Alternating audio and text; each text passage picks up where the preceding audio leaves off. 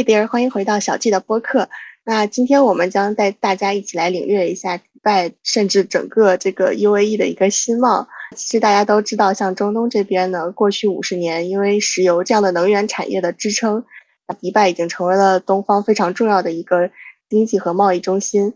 当然，这些年来，迪拜的发展其实远远不止于这种能源产业或者进出口贸易或者旅游产业这些。其实现在它已经身处在创新和技术进步的一个前沿，特别是在这种新能源的解决方案、人工智能啊、Web 三啊这种关键的领域，都已经是全世界不管是投资人或者是创业者们，呃的一个首选，为大家提供了一个前所未有的机遇和可能性。那其实今天我们有幸的邀请到一位非常有想法，而且是年轻有为的一位嘉宾。那还是话不多说，先请我们的嘉宾来做一个自我介绍吧。好，谢谢小季。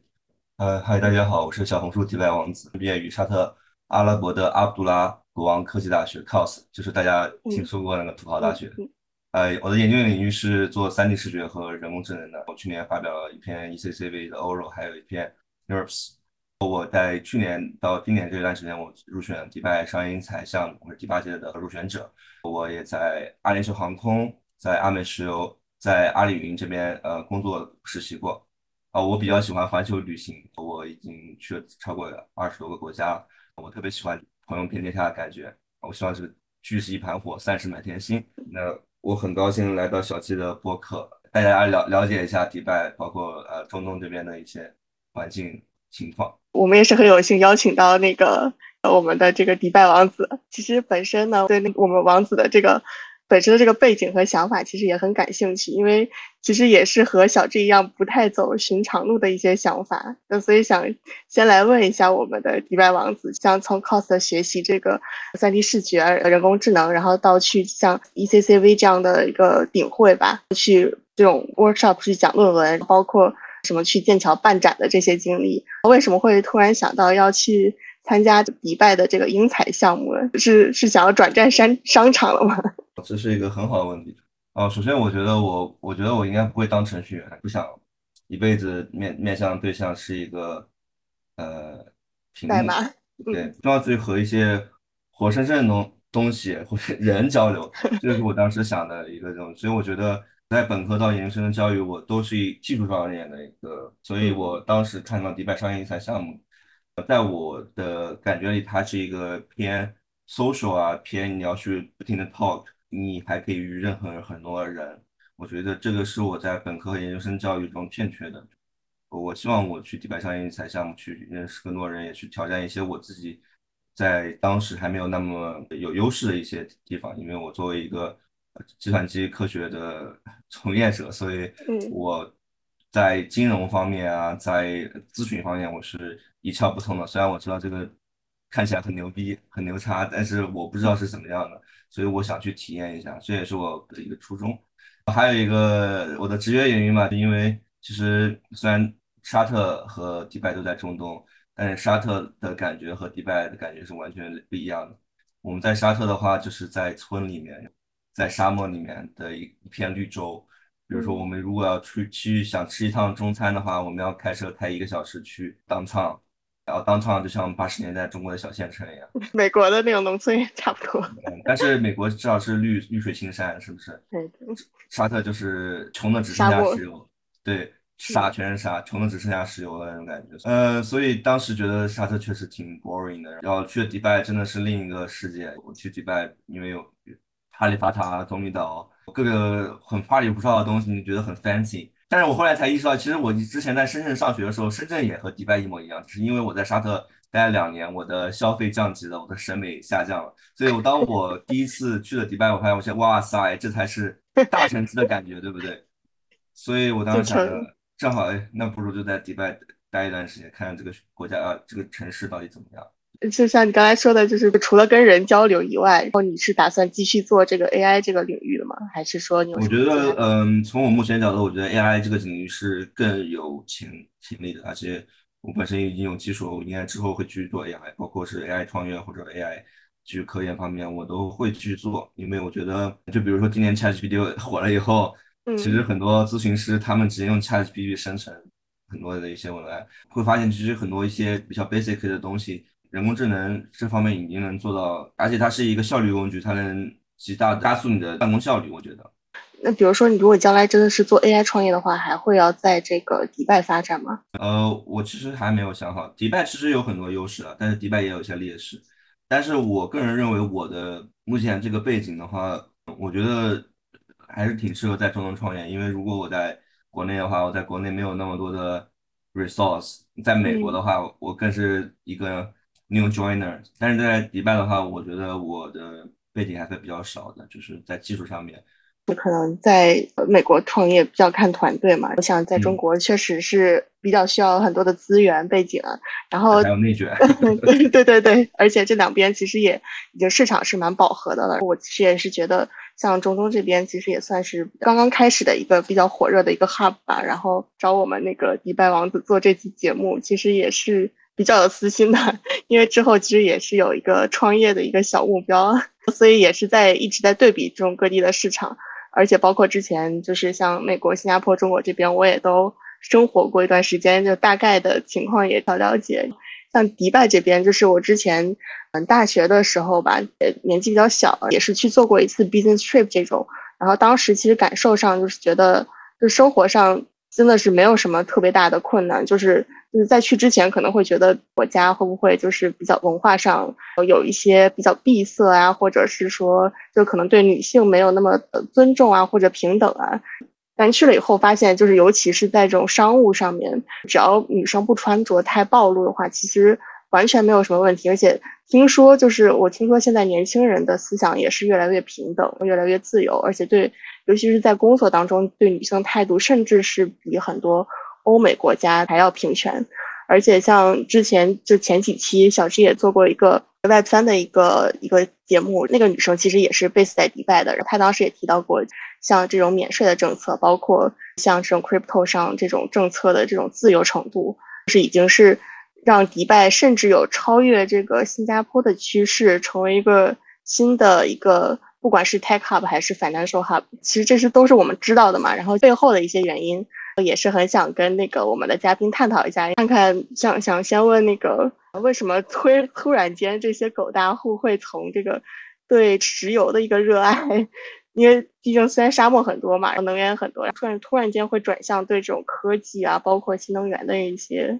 就突然间转转变的一个 trend。这是一个很好的 question，我觉得还是要分开。其实中东说小也小，说大也大。中东其实有十二个国家，其中。六个国家是呃石油国，比如说你听到沙特、卡塔尔、巴林、科威特、阿曼和阿联酋，就是这六个国家是应该说中东里面最有钱的。呃，他们在八九十年代的时候，他们其实比较的 closed，呃，他们当时的政治局势不是很稳定，所以我我之前还和沙特的朋友聊过这件事情。他朋友都跟我说，因为其实七九年的时候，伊朗发生一些革命这个区域其实很不稳定的。然后在沙特的时候，我的同学跟我这么说，比如说他的爷爷这一辈，其实那一个时代时间是非常开放的。爷爷这辈可能是五六十年代的时候，没有任何束缚。反倒在他爸爸那一辈，八九十年代以后，国家开始有一些这个约束。嗯，后来我在询问中，我们觉得可能是因为战乱啊，因为他们这个区域不稳定，他所以他们。不得不去闭塞自己，防止思想上，对对防思想上防止其他国家的渗透啊之类的，所以导致他们在八九十年代沙特是相对来说比较保守。沙特其实一直很保守，因为比如说沙特是没有旅旅行签证，直到二零一几年的时候，他都不给旅行签证，你只能去以商务访问啊、考进这个理由去沙特，所以它是一个非常闭塞的地方。但是近些年来，因为新王储 MBS，嗯，萨拉曼。他上台以后，他是一个比较年轻的领导人，他是呃，我觉得他视野是比较开阔的。他提出 Vision Twenty Thirty，就在改革开放中，他是有引进了科技。他的我记得呃，Vision Twenty Thirty 的一个点就是说，现在旅游业占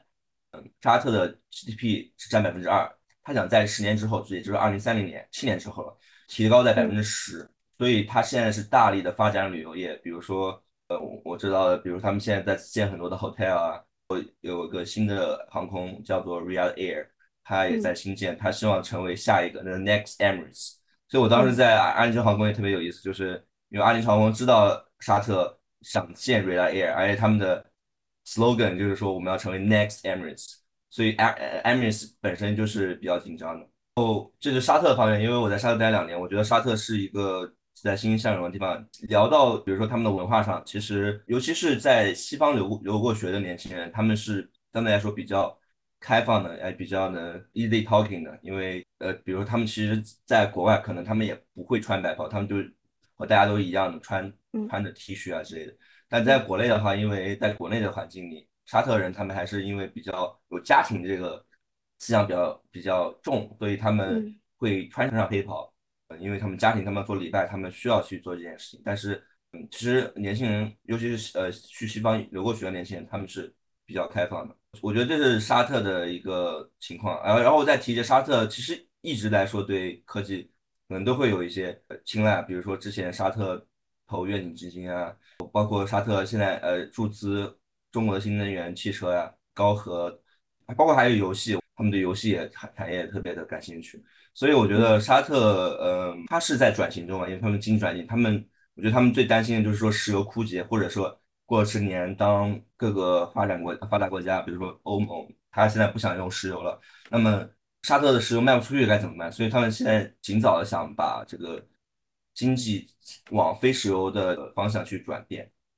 呃，这是沙特的情况，然后。迪拜的话其实就不太一样，因为不得流大家都知道迪拜，但是其实迪拜并不是富得流油，因为迪拜的石油产量只占阿联酋总体的百分之五，不到百分之五甚至。所以其实说，其实阿联酋的首都是阿布扎比，阿布扎比是占百分之七八十的石油产量，哎，它是相当于是石油国。但是迪拜其实它目前 GDP 比较高的在于金融，百分之十几是金融、贸易、旅游业。航空业这几个方向，包括还有，还有一个转口贸易，比如说海关，比如说迪拜其实相当于就是中东的一个 trade hub、trade center，就是大家中国买呃生产的东西就会运到迪拜，迪拜分发到中东啊，包括北非的一些地方，所以它是一个呃金融中心，相当于金融中心。迪拜的发家其实特别有意思，我觉得其实沙特也在模仿迪拜吧，或者是在学习迪拜。因为迪拜在一九八零年左右，它就开始现代化。就比如说，它在早年，因为他知道自己石油不够多，所以他把石油赚的钱很早的投资到了，就像旅游业啊，这个金融业。一九八零年之后的迪拜就开始发展的很快很快，九几年就开始有，比如说帆船酒店是九九年的，呃，两千年有呃棕榈岛啊，包括那个哈利法塔，他他，所以他希望借助这种东西去吸引大家去来迪拜去。呃，旅游，所以我觉得迪拜是一个很好的一个模式。他不愿意做老二，因为他知道自己石油不多，但他把石油赚的钱早年投资到一些嗯更有潜力的地方。所以迪拜我觉得它是更国际化、更现代化的一个地方。其实那一块全是沙漠，除了一个酋长国叫做富吉拉，呃，有高山的，但是其他地方全是沙漠。就会不会是因为就其他国家现在在学这个迪拜，它是它的投资方向就是偏向新能源这一块儿，因为它的沙漠比较多嘛，它就是可以做这种太阳能之类的。哦，是的，是的，其实我我是去了迪拜的那个太阳能发电站，他们是真的很有很多，确实是，嗯，做可持续能源的话，呃，太阳能的话，我觉得迪拜它走在比较前的一个地方。其他国家的话我没有了解过，但我估计他们其实如果想做清洁能源的话，估计也会。首选太阳能，因为他们夏天特别热。也就是就中东这几个国家来说，就迪拜发展的比较好，但其他的国家也是刚刚开始在学习迪拜在发展。呃，我目前的感觉啊，咱们说中东十呃十二十二个国家，其中的六个有石油的国家，就海湾 GCC 这六个国家里，我我觉得呃呃阿联酋是发展的比较好的，毕竟阿联酋是发达国家。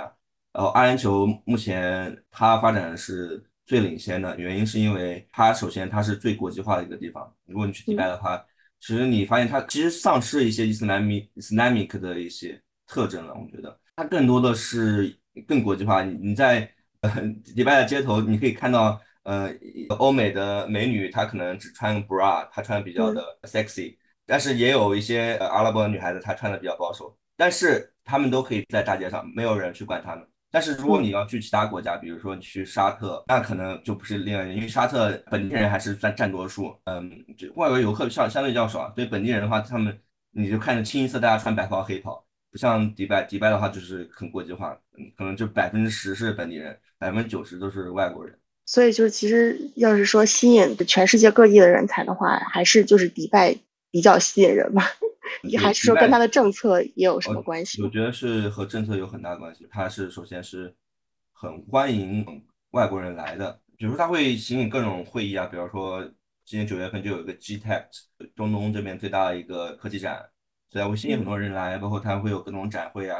包括旅游业也是一个让大家去了解迪拜的一个很好的一个契机。对，所以大家其实不然我说我在中东生活，大家都说你是在迪拜嘛。对，所以我觉得大家有这样的 street p 或者这样的一个潜意识的话，说明迪拜做广告这方面还是挺挺厉害的。就是对，尤其是我记得当时我的去迪拜那一次，应该我是拿的落地签吧，当时就觉得像这样这么大的一个国家，签证还这么方便。而且迪拜现在好像是免签了，对，连钱都不用付，免签了，对。那真的是就是就是很想吸引，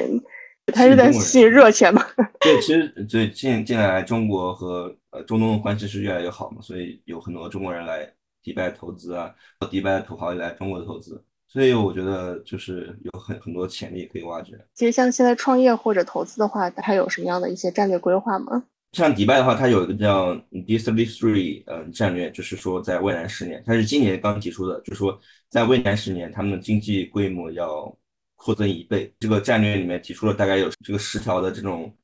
呃政策吧，比如说增加外贸啊，再比如说绿色可持续能源制造啊，比如说它要去去发掘更多的在新经济领域的独角兽啊，有些数据是说要三十家公司成为新经济领域的独角兽，包括还有。提高就业啊，他们的本地人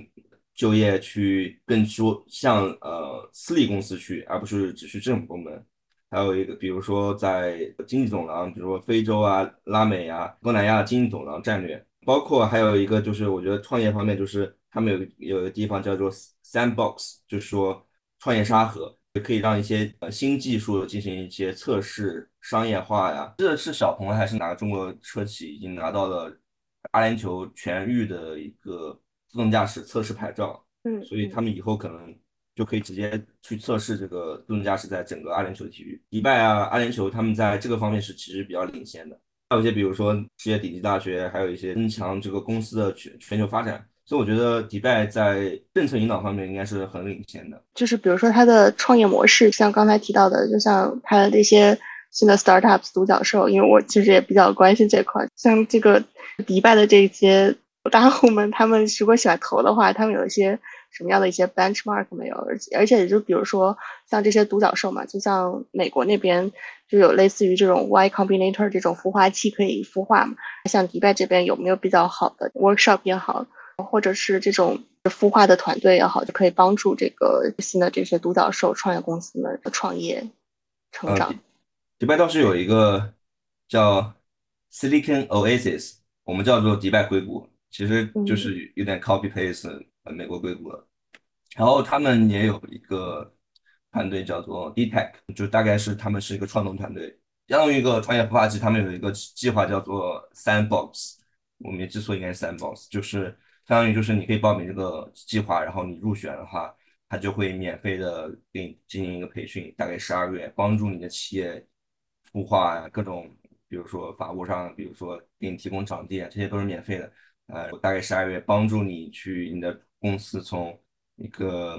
new joiner 变成一个呃企业，一个 startup。这个是我在迪拜了解到有一个这样的。哦，我知道阿布扎比，因为阿布扎比相对来说它的经济上收入上会更充裕，像阿布扎比会有一些 virtual capital，它会投，包括有些 LP，像阿阿布阿布扎比主权投资局啊，还有什么穆巴达。这两个比较有钱的投资局，他们也会去投一些创业者，或者是投一些 VC。这些 startup 他们的这种 founder 一般都是迪拜的人，还是说就是欧美的人偏多，还是说现在中国这边也比较多？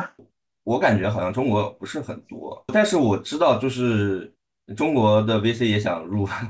但是我目前不太了解中国人投的项目。但是中国人确实在迪拜是有扎根的，有。有一些做贸易的，迪拜只有将近还是比较老的贸易。对，迪拜有将近二十万华人，所以不少。这些人的话，早年发家的也是做贸易、转口贸易。然后迪拜有个地方叫做呃龙城，这个龙城的话就是全是中国餐厅，全是中国人。你在那里甚至连英文就不需要用，呃，就像唐人街一样，呃，所以迪拜呃中国创业更多是在这种比较传统的，比如贸易，包括还有叫温温州商城的，他们也做一些电商之类的。中国电商卖中国东西，包括中国外卖之类的。但我在看科技领域，目前没有看到特别多的中国生意，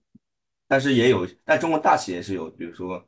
华为啊、大疆，他们都有在做贸易，他们做的更多就是一些零售啊，比如说或者是 to B 的业务，卖路由器、卖网络这种。但是我没有看到科创业型的一些企业很少。对，因为像说这个大的企业，不管是年轻人还是。比较传统，他们就在国内还是要穿那种白袍嘛。然后节日的时候，每个家族聚在一起嘛。因为电商的兴起，包括这种短视频直播的这种形式，他们就对这种使用率比较高嘛。所以说当时那个还是说抖音吧，出海的这种就这个方案还还比较成功。家族聚会的时候也不能出门，所以都是靠这种。直播的形式，互相看一看对方在干嘛。就刚才说的这个，因为呃，初创公司中国不太多的话，像欧美这块，你有什么样的了解吗？我们呃，迪拜商业新材项目，我们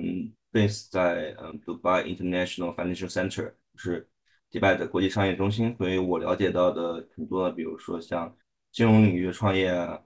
比如说我有个朋友，他就在一个相当于数字支付这样的，因为迪拜其实他他们支付还是比较。用信用卡比较多。目前的话，金融方面他们也在做，比如说啊，fintech 啊一些 company，像有一个公司叫 G42 在啊阿布扎比，但他们相当于国企了，他们是国国家力量去发展人工智能，他们也有很多的技术。但总体来说，我觉得嗯，看起来好像没有中美那边那么有优势，但是他们也其实有一些产品了，其实。对，其实也是刚刚开始，可能就是中美那边。有优势可能也是饱和的一个 状态的，就比较卷的一个状态。对你包括呃，迪拜今年搞一个 AI Center 吧，好像他们也是这样用政府的这个资源去大力发展 AI。他们之前有一个迪拜未来的这个 Foundation，他们就是比如说搞一些比较炫酷的东西。如果是一个不管是哪个国家吧，就想要在迪拜然后做 startup 的话，然后它的政策上有什么限制吗？或者是呃税上面，当然税肯定是有优势的，就是它可能是个 free zone，但是像这个。他们需不需要找一个迪拜当地的合伙人？现在它是这样的，它是有一个叫做 Free Zone 的，迪拜大概有四五个 Free Zone，比如说 DIFC 就是个 Free Zone。你在 Free Zone 创业的话，你是百分之百的股权，就是在 Free Zone 里面。但如果你不在 Free Zone 里的话，你就是你要找一个合伙人，合伙人要占百分之五五十一的股权，大概是这样的情况。你可以选择在 Free Zone 创业，其实就。比较有优势，嗯，在 free zone 和不在 free zone，它的税上面有什么有什么差别吗？如果你的公司如果和一个不是在 free zone 公司进行一个 trader 的话，好像是要有一个百分之九的一个税，其他的话我觉得差不太多。可能在 free zone 里面会有一些更好的政策，比如说因为它是国家级的一个 free zone，它你就可以去找他们的政府部门的人去帮你去。推广你的品牌啊之类的，那就是比如说你这个员工的比例，就是因为我记得当时在新加坡的时候，我们好像是根据公司的这个企业的大小来看，然后好像是必须要有多少的外国人或者多少的本地人，这个是有要求的。而且你好像是，如果你的公司要扩增的话，确实你要和呃政府上报，政府同意你才能扩增，并且你有还有一个叫做 Emiratize，就是说呃阿联酋化，就是到一个什么程度你需要有阿联酋人。所以它是有这样一个要求的，本地化的这个要求的，就是要要有一定比例的本地当地人。对，是是这样，有这个要求。因为其实确实是阿联酋的一些政策都比较宽松嘛，因为宽松的话，它就是肯定会有一定的风险嘛。站在投资人或者站在创创业团队的这个角度来说，可能会遇到什么样的风险，而且有什么方法可以去规避这些风险？嗯，对，是有很多风险嘛，比如说因为 crypto 有很多钱，呃，不是很。什么来路不明吧，也的钱，所以呃是有这个风险在的。我觉得迪拜的金融相对来说是比较发达的，而且它相对于还是比较严格的。我是听到不少人做 crypto 的，但他们可能就是做 crypto，然后可能一下子就账号被封了。我觉得迪拜这方面就是它的这个风控还是比较严格的。另外一方面，我觉得阿布扎比好像听说比迪拜更宽松一点。原因是因为，嗯，阿联酋的金融部门都在阿布扎比，所以阿布扎比更有优势。所以现在很多做 crypto 的，他们更多去阿布扎比去创业的，我知道，或者去拿执照吧，主要是拿执照，他们会更宽松。比如说，我觉得，呃，法律的风险可能会有一些，比如说，因为你到当地的话，你需要符合当地的法律。但 free zone 其实会好，我因为我我了解到 free zone 的话，就是它是有自己的法律、自己的条文体系的。但是你你在这国整个国家去做的话，你是要符合当地的法律的，比如说迪拜啊之类的，这些还是比较需要注意的事情。我觉得，觉得大额的转账这种很容易 很容易有很容易被封，倒不是被封吧，但我记得我们之前今年呃四月份，中国有一家中国的外卖 APP 啊，它出现数据泄露的问题，等于我们订了外卖以后，我们的电话号码都被利用，被一些不明的人用。诈骗的一些情况存在啊，当时就是很多人出现这个情况，所以我觉得这还是有很多风险，比如数据上的风险啊，比如说，我觉得需要去看嘛，啊，对。现在的这种就是像中东的这种呃科创优势，它的是算是刚刚开始，你有没有预计过这种浪潮可能会有什么时候会接近顶峰，或者什么时候这个浪潮就又过去？因为首先我觉得阿联酋是发达国家。那其他的，比如说沙特，沙特目前感觉还是一个中等收入国家，还在发展中，所以我觉得，呃，我们比较这两个国家的话，会有不一样。迪拜的话，我觉得更多的，呃，已经很成熟了，很，但是他们依依然在发展中。沙特的话，很多东西都非常的很很差，所以有很多的地方可以做，它有很多的潜力的，因为它其实很多东西还没有，所以你它是有很长一段路要走的，并且它有钱去投资。迪拜和沙特都会说，我未来十年我。希望有一倍多的人，我的经济规模要增长一倍，我的人口也要增长一倍，大概这样的一个情况。所所以的话，我觉得他们是更多的会吸引外来的这个人去他们国家去工作，包括创业的。至于浪潮多久会结结束，我目前没有一个确切的数字。我觉得在未来十年，我还是比较看好这个区域的，无论是阿联酋还是迪拜，我觉得。他们会是未来十年下一个增长点，因为毕竟他们也有自己的那个，就比如说到二零三零年或者二零五零年的那个计划。还有一个主要是，目前是他们还是很有钱的嘛，石石油还有他们投资很多东西，而且他们有这个决心去做，我觉得这个还挺重要的。他们的领导人愿意去做这个事情，国家的一个政策，还有国家政策愿意去做这个事情，而且他们，因为我觉得像沙特，我觉得很很多钱，因为他们之前。从来没有做过，比如说旅游啊这些东西，并且他们也要想举办这个世界杯，想举办这个世博会之类的东西，看起来他们还是呃会有更多的发展潜力在的，商机也比较多。而且我看他们好像是更不知道这个能不能播，比比起美国来说，好像更亲中国嘛。这种交流合作，因为我看这投那个新能源汽车，好像因为投的是小鹏嘛，还是蔚来的，但是他们好像没有那么喜欢特斯拉。这是个 good question。其实我我是这样的，呃，其实很有意思啊。我今年回去看我班主任，我班主任知道我在沙特，他就说沙特中国关系是不是很好？是的，因为去年的话，两国元首见了一个面嘛，他们的国王亲自见了咱们的。呃，基础企业，所以嗯，我觉得两国关系会越来越好。包括我看的话，好像是沙特和中国每两年会举办一个这个元首峰会啊，这些东西。中国和沙特的关系应该是目前是最好的一个状态。中国和中东关系也非常的好。早年的话，其实嗯，中国更多和阿联酋这边是很多关系，因为阿阿联酋相当于是中东 hub，阿联酋帮助中中国去在中东这边，无论是经济也好啊，包括。文化上做一些宣传交流之类的。呃，目前的话，沙特和中国关系越来越好了。沙特呃会和中国会有一个很很多直接的 trade，比如说看到新能源投资啊，包括一些科技企业，包括华为参与沙特的五 G 建设，包括商汤，它是一个 AI 公司参与沙特的一些建设。我觉得是越来越好的一个状态。看到一些分析，比如说，其实沙特早年和中呃美国的关系很好，是因为军售啊，包括希望这个政治局势稳定。但是目前看起来，就是因为呃一些，我觉得无论政治包括石油上，因为美国也在卖石油、卖页页岩油，但是美国开采页岩油的成本比沙特高嘛，所以呃美国和沙特其实是有一些利益冲突的，看起来，所以目前看起来就是，而且沙特是不想做附庸国，他们想做区域的大国，所以他们不希望。过多的牵扯到这个同盟关系，所以他们也是在奉行所谓的独立自主的外交政策嘛，也是和中国呃保持了很好的关系。你包括今年沙特和伊朗建交，也是在中国的帮助下，或者是中国的斡旋下是实现的。我觉得中国和中东的关系可能会越来越好。就刚才我还有一个问题没有问到，自己个人这块本来之前是做的是这个 AI 嘛，其实包括这个 CV 这一块在。中东，尤其是迪拜这一块，有什么样的一些应用场景案例？就像刚才说的那个商汤，就类似于这种的案例？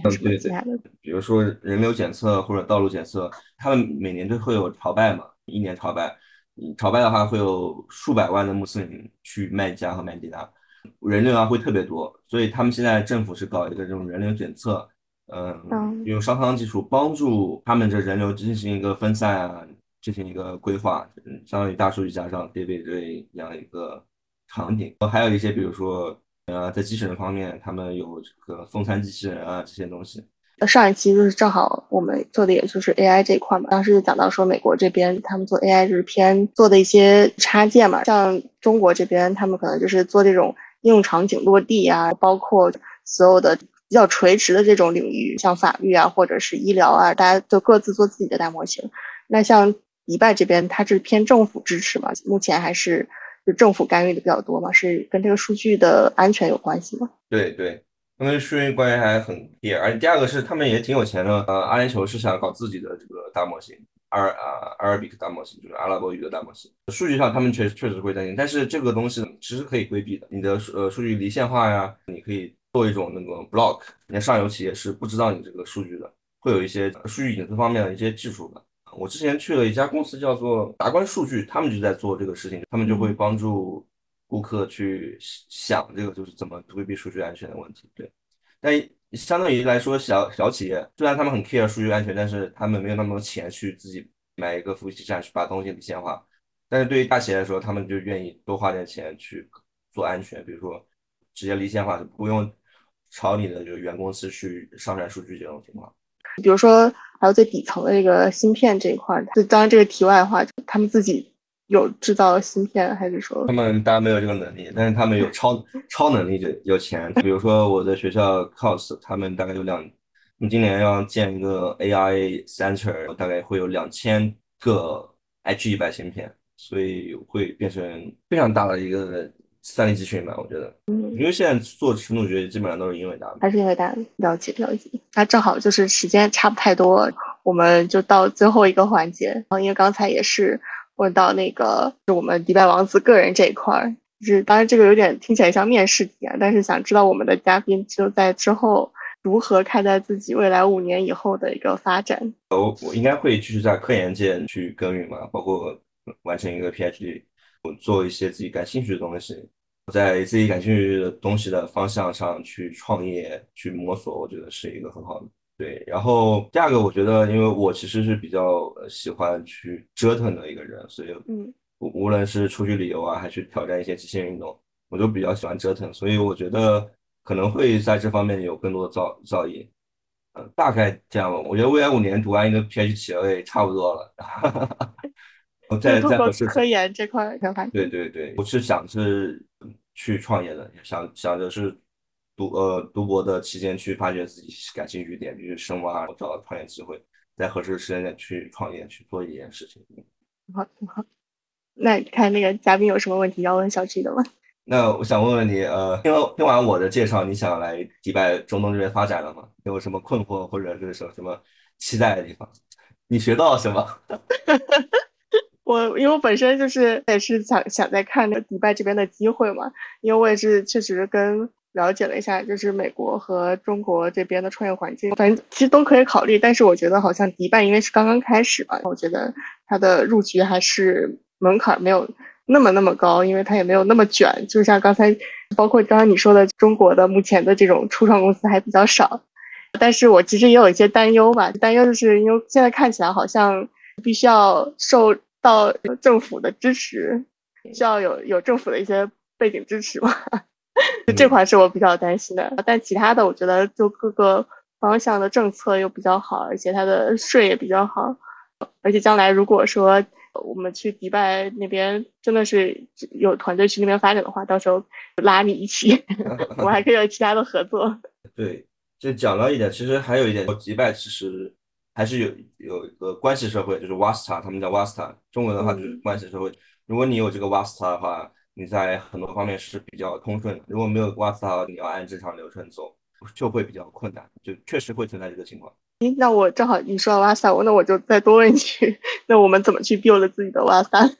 第一个，你可以参加迪拜商业英才计计划，因为我们这个 项目会认识很多当地人，去当地企业工作，会有 build 自己的 Wasta。第二个就是，呃，你要多社交，我觉得多社交，去认识不同人嘛，包括校友校友资源啊，迪拜有很多的校友资源在这里面，去帮助你。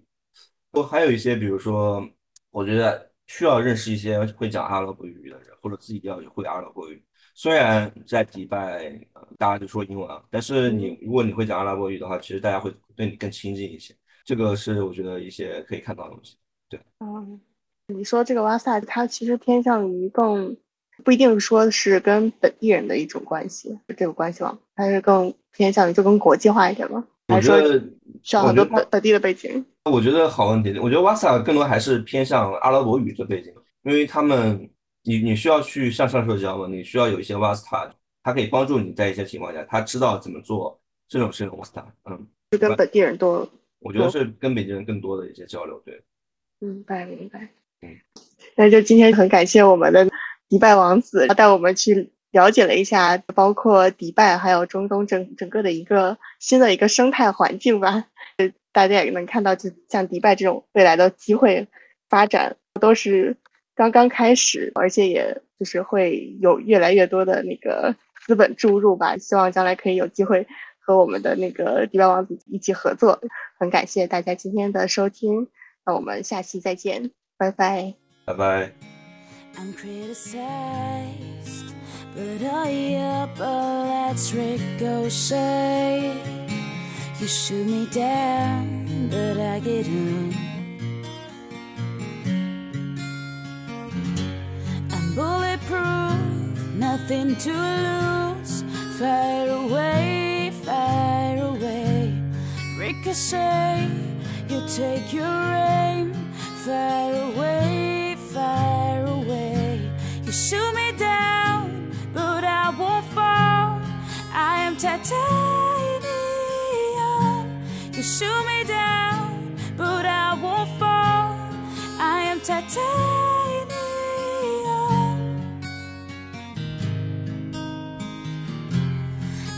在这。